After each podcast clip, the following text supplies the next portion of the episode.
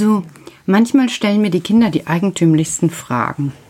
So, was weiß ich nicht, ob ich schon 107 wäre oder ob ich mit meinem Papa im Kindergarten wohne oder ob die mich auch besuchen können, wenn ich mal klein bin und die groß bin. Also das sind so Kinderfragen, die kommen immer wieder mal vor. Heute habe ich die Kinder gefragt, was sie denn mal hören möchten hier im Podcast. Und da hat die Lotta mich gefragt, sag mal, ist das eigentlich schwer, einen Podcast zu machen? Also, ich habe gesagt, nein, Lotta, das ist gar nicht so schwer. Wenn man quasseln kann, geht das auch tatsächlich relativ einfach. Man muss natürlich eine Ausstattung haben und die Schwierigkeit dahinter, die kann ich ja gar nicht genug oft einschätzen, ist ein Techniker, der Christian. Weil damit äh, bin ich noch nie zusammengekommen, wie das dann da geht. Das möchte ich aber auch irgendwann mal lernen. Und da ist die Schwierigkeit des Podcastes. Also Lotta nochmal, mir ist der Podcast eigentlich gar nicht schwer gefallen. Eigentlich finde ich das total schön, so zu sitzen und zu plaudern und zu erzählen. Das ist, das ist eigentlich total schön. Aber dieser Podcast hat mich ja getroffen in einer Zeit, wo auf einmal ganz viel los war. Das heißt, ganz viele neue Verordnungen für den Kindergarten wegen Corona und ganz viel Veränderung in den, im Kindergarten wegen Corona. Dann haben wir auch Masken genäht. Dann habe ich zu Hause noch was gehabt, was mich auch sehr angestrengt hat und immer noch ein bisschen anstrengt. Und so kamen ganz viele verschiedene Sachen auf einmal zusammen. Also das ist so, als wenn ihr zum Beispiel, ja, hm, weiß ich nicht, was ekliges essen soll, zum Beispiel ein Butterbrot mit Blutwurst. Mag ich überhaupt nicht. Und wenn ihr das aufhabt, dass dann jemand noch sagt, jetzt muss er noch drei Stück davon essen, dann. Also vielleicht mögt ihr das ja, also ich nicht. Also das ist so ungefähr genau so. Und dann ist das so gewesen, dass mir das trotzdem total Spaß gemacht hat mit dem Podcast.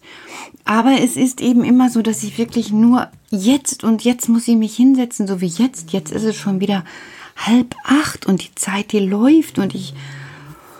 Puh, ja. Ich glaube, ich werde das einfach so weitermachen mit dem Podcast, habe ich mir überlegt. So mal gucken, wie es weitergehen kann. Das überlege ich mit dem Christian nächste Woche, weil nächste Woche kommt eine hundertste Sendung. Eine Eins mit zwei Nullen ist eine hundert. Und dann muss ich irgendwie mal Zeit mit ihm finden und mal überlegen, wie man denn was weitermachen kann. Und vielleicht habe ich irgendwann doch mal wieder so viel Zeit, dass ich auch mal selber versuchen kann, sowas zu schneiden. Das würde mich schon interessieren. Weil ich kann ja auch Filme schneiden und die auch zusammenstellen und mit Musik unterlegen. Und von daher würde mich das schon noch interessieren, wie das geht mit Sprache. Naja, aber erstmal zurück zu den Kindern. Die haben sich nämlich heute verschiedenste Sachen gewünscht, als ich gefragt habe. Jetzt könnt ihr schon alle neugierig sein. Also der Leon, der hat gesagt, ich soll was machen mit einem Müller.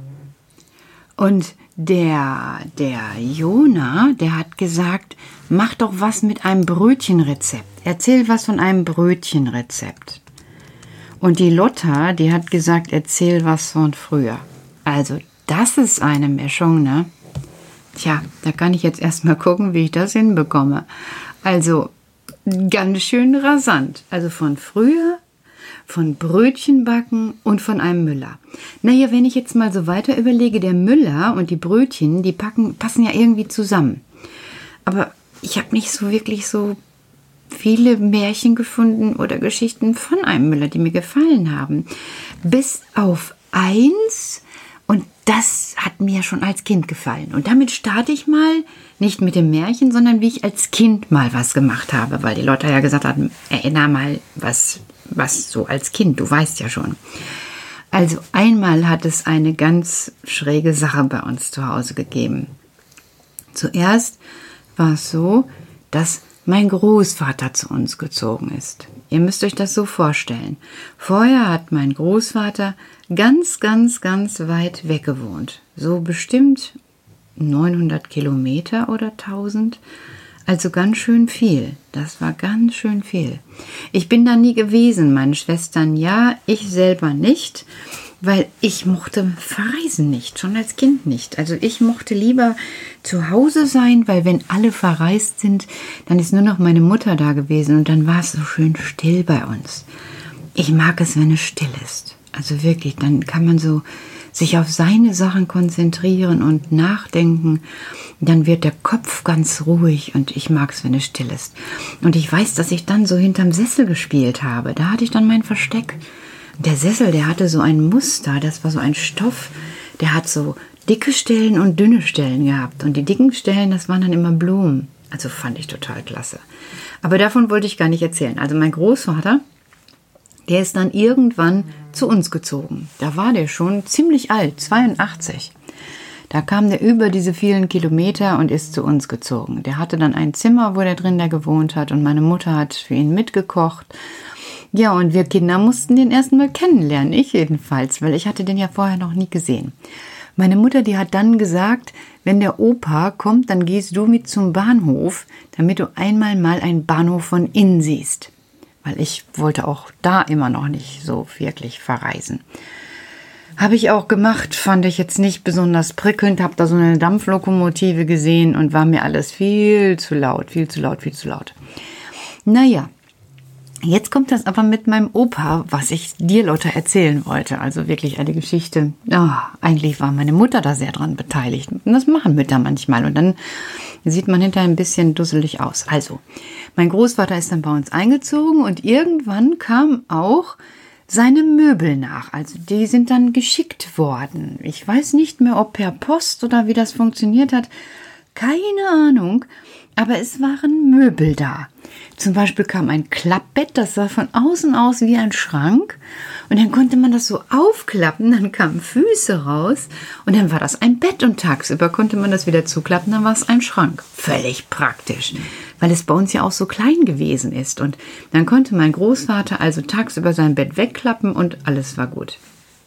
Ich glaube, er selbst, der hat das nicht so gedacht, weil der hat vorher recht opulent gewohnt. Opulent heißt äh, groß. Also der hatte viel Platz.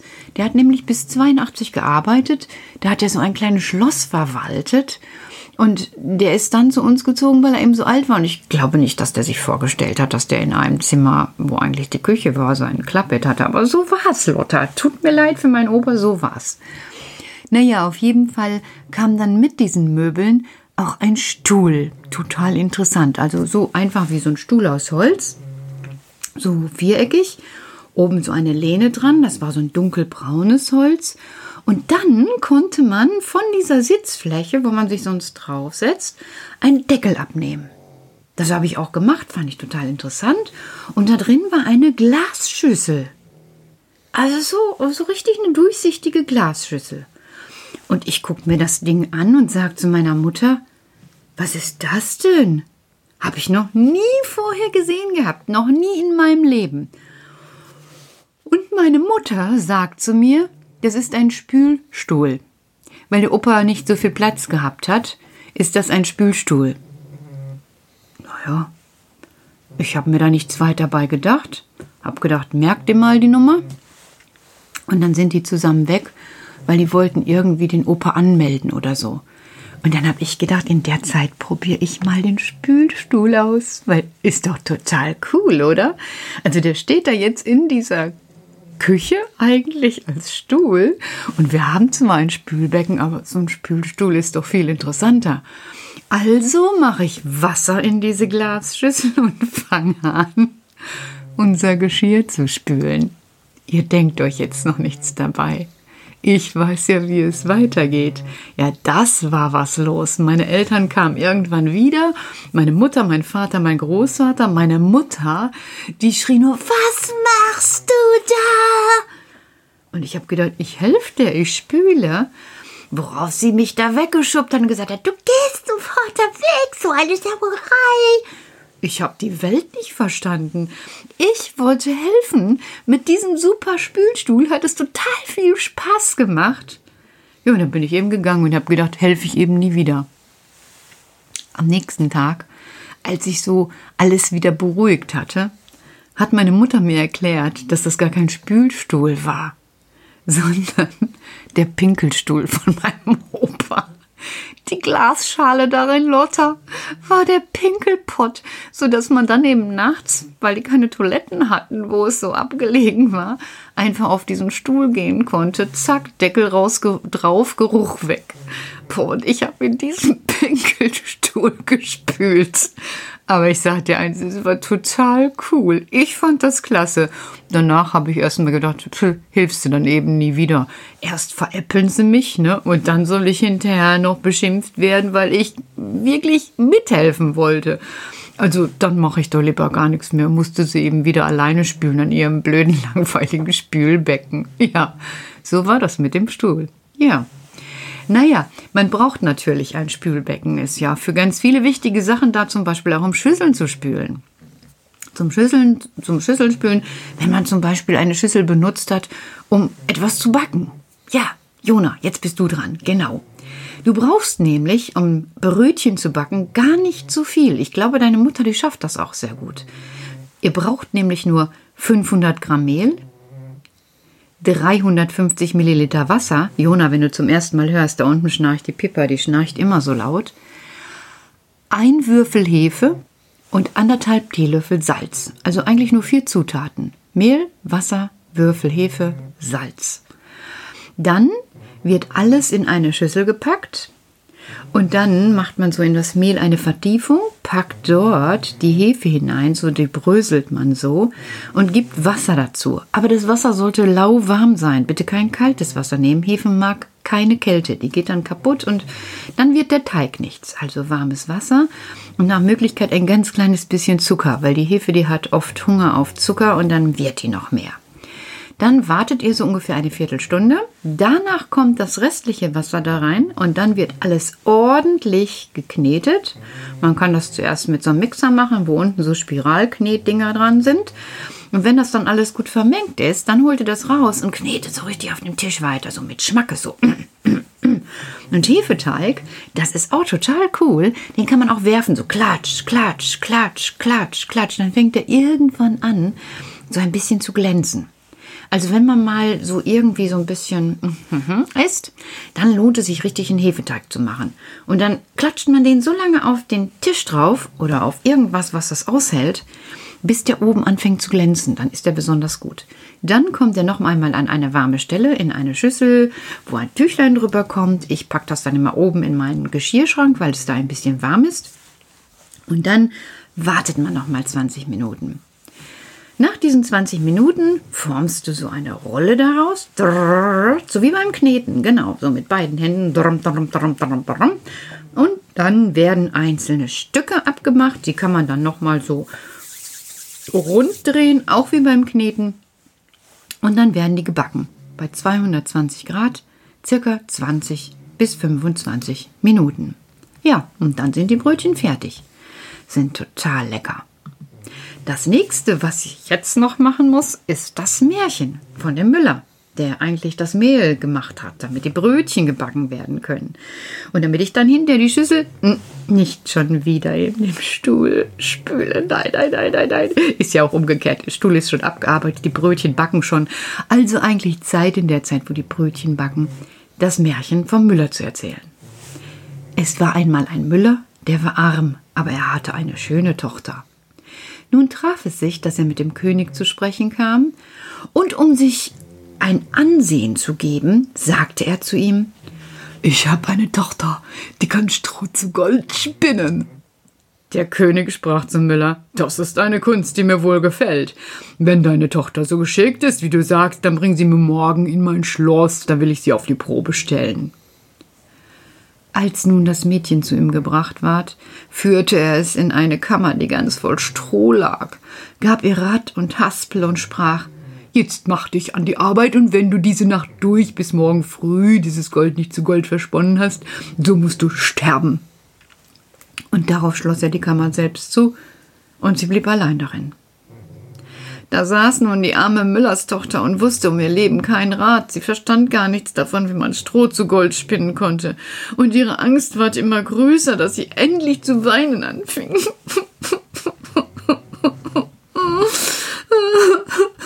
Da ging auf einmal die Türe auf und ein kleines Männchen trat herein und sprach Guten Abend, Jungfer Müllerin. Warum weinst du so sehr? Ach, antwortete das Mädchen, ich soll Stroh zu Gold spinnen und verstehe das nicht. Sprach das Männchen, Was gibst du mir, wenn ich's dir spinne? mein Halsband, sagte das Mädchen. Das Männchen nahm das Halsband, setzte sich vor das Rädchen und schnurr, schnurr, schnurr. Dreimal gezogen war die Spule voll. Dann steckte es eine andere auf und schnurr, schnurr, schnurr. Dreimal gezogen war auch die zweite voll. Und so ging's fort bis zum Morgen. Da war alles Stroh versponnen und alle Spulen waren voll Gold. Bei Sonnenaufgang kam schon der König, und als er das Gold erblickte, erstaunte er und freute sich, aber sein Herz war noch goldgieriger. Er ließ die Müllerstochter in eine andere Kalmar voll Stroh bringen. Die war noch viel größer und befahl ihr auch diese Nacht zu spinnen, wenn ihr das Leben lieb wär. Das Mädchen wusste sich wieder nicht zu helfen und weinte wieder. Da ging abermals die Tür auf und das kleine Männchen erschien und sprach: Was gibst du mir, wenn ich dir das Stroh zu Gold spinne? Meinen Ring vom Finger, antwortete das Mädchen. Das Männchen nahm den Ring, fing wieder an zu schnurren mit dem Rade und hatte bis zum Morgen alles Stroh zu glänzendem Gold gesponnen. Der König freute sich über die Maßen bei dem Anblick, war aber immer noch nicht des Goldes satt, sondern ließ die Müllerstochter in eine noch größere Kammer voll Stroh springen und sprach: Das musst du noch in dieser Nacht verspinnen. Gelingt's dir, sollst du meine Gemahlin werden. Wenn's auch eine Müllerstochter ist, dachte er. Eine reiche Frau finde ich doch in der ganzen Welt nicht. Als das Mädchen allein war, kam das Männlein zum dritten Mal wieder und sprach Was gibst du mir, wenn ich dir noch einmal das Stroh spinne? Ich habe nichts mehr, was ich dir geben könnte, antwortete das Mädchen. So versprich mir, wenn du Königin wirst, dein erstes Kind. Wer weiß, wie das noch geht, dachte die Müllerstochter und wusste sich auch in der Not gar nicht anders zu helfen. Sie versprach also dem Männchen, was es verlangte, und das Männchen spann dafür noch einmal das Stroh zu Gold. Und als am Morgen der König kam und alles fand, wie er gewünscht hatte, hielt er Hochzeit mit ihr, und die schöne Müllerstochter wurde die Königin. Über ein Jahr bekam die Königin ein schönes Kind und dachte nicht mehr an das Männchen.